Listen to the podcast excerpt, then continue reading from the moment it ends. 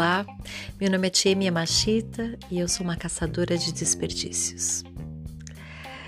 Esse podcast tem a intenção de registrar o meu diário, minhas descobertas, minhas reflexões, minhas dúvidas, meus questionamentos. Para ser digna de tudo isso que eu vivo, eu entendo que registrar em podcasts é uma forma de eternizar é, estas informações. Hoje eu conversava com o Ricardo Tada. Ele é um engenheiro com 30 anos de experiência em indústria e lean manufacturing. Então, um dia ele veio participar de uma palestra minha porque ele ficou intrigado com Motainai. Né? E daí começamos a conversar e eu fiquei interessada em saber o que, que ele tinha entendido do Motainai e ele viu muito valor.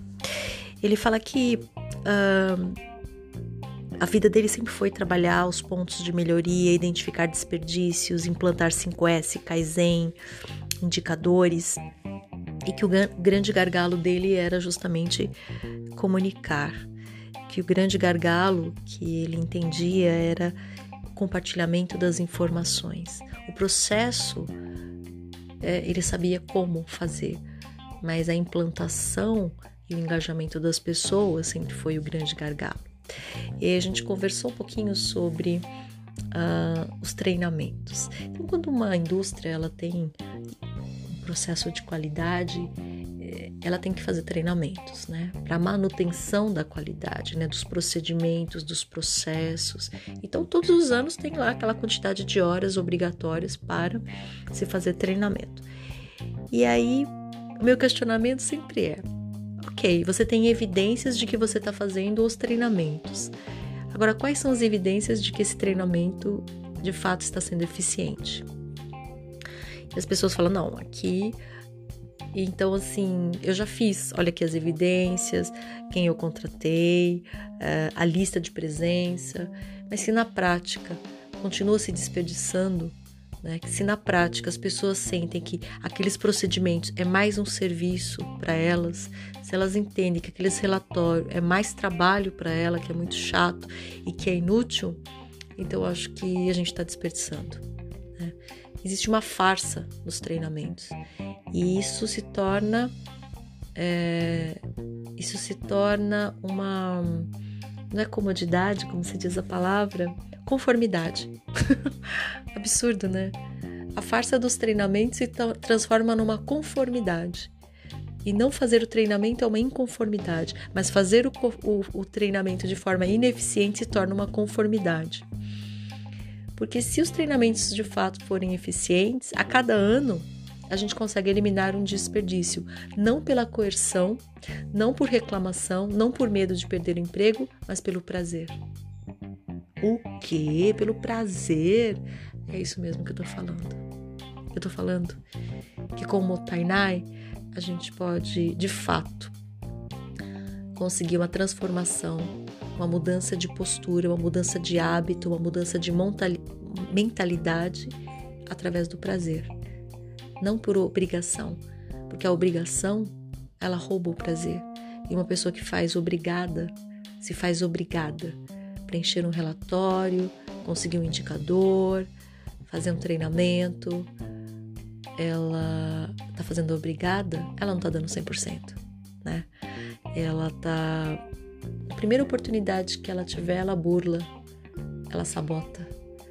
Isso que eu tô falando é o que eu enxergo e as pessoas que estão dentro das empresas também enxergam. Só que elas acham normal, então vira uma conformidade. Isso é um pouquinho a minha vida, né? E eu fico me perguntando: educar para perpetuar o desperdício é conformidade?